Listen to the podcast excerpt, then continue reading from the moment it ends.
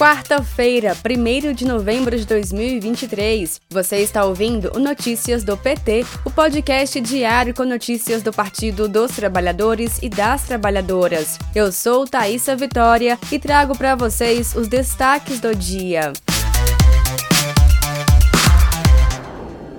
Hoje, quarta-feira, 1 de novembro, o presidente Lula assinará a sanção do projeto que institui o Pacto Nacional pela Retomada de Obras da Educação Básica.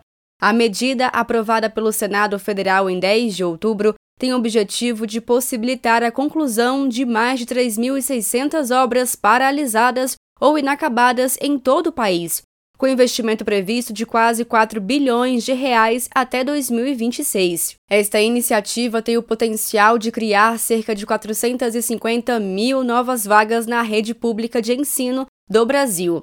Confira a transmissão ao vivo pela TV PT e Rádio PT. Para mais informações, ouça o boletim da Rádio PT em radio.pt.org.br.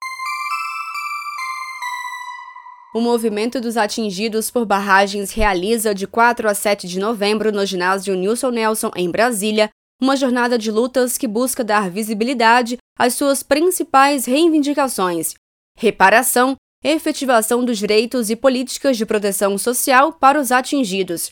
Neste sábado, dia 4, é a chegada das caravanas. No domingo, 5, tem ato político interreligioso, plenária interna para falar sobre os direitos das populações atingidas e ato pela paz e em solidariedade ao povo palestino. Já na segunda, dia 6, marcha dos atingidos e atingidas e negociações com o governo e ato político com autoridades, entidades e parceiros. No último dia, terça-feira, 7 de novembro, está previsto audiência pública na Câmara dos Deputados, repactuação na bacia do Rio Doce e o retorno das caravanas aos seus estados.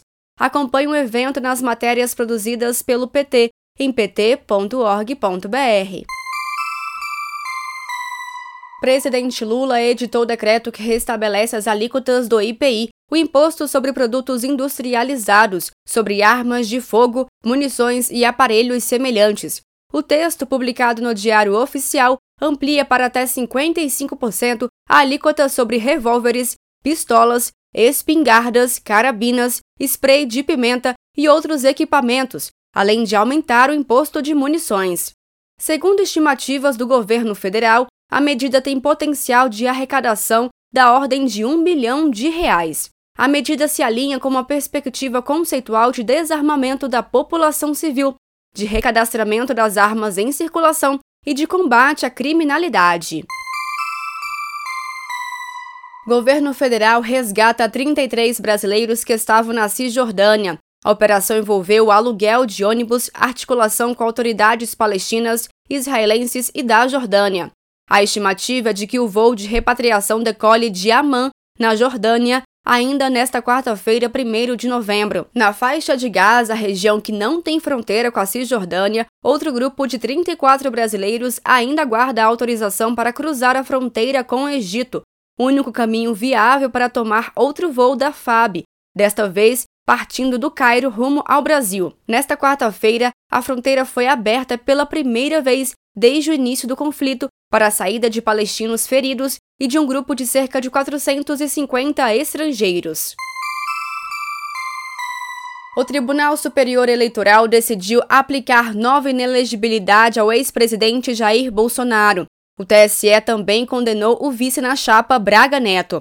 A maior parte dos ministros considerou que eles cometeram abuso de poder político em razão do uso eleitoral das comemorações do bicentenário da independência. O placar foi de 5 a 2 pelas inelegibilidades dos dois políticos. Os dois também vão pagar multas. A de Bolsonaro será no valor de 425 mil reais e de Braga Neto, 212 mil reais. Nesta manhã, o presidente Lula se reuniu com bancos públicos. Estavam presentes o vice-presidente da República, Geraldo Alckmin, os ministros Rui Costa, da Casa Civil, e Fernando Haddad, da Fazenda, além do presidente do BNDES, Aloísio Mercadante, e a presidenta do Banco do Brasil, Tarciana Medeiros. Ainda hoje, está previsto na agenda presidencial compromisso com o chefe do gabinete pessoal do presidente da República, Marco Aurélio Marcola. Este foi Notícias do PT. Ele é diário e está disponível na sua plataforma de áudio preferida. Siga o podcast para receber uma notificação toda vez que sair um novo episódio. Se você gostou, deixe 5 estrelas na avaliação e compartilhe. Você encontra mais notícias como estas no portal do PT, em pt.org.br. Muito obrigada pela sua companhia. Bom feriado e fim de semana até segunda-feira.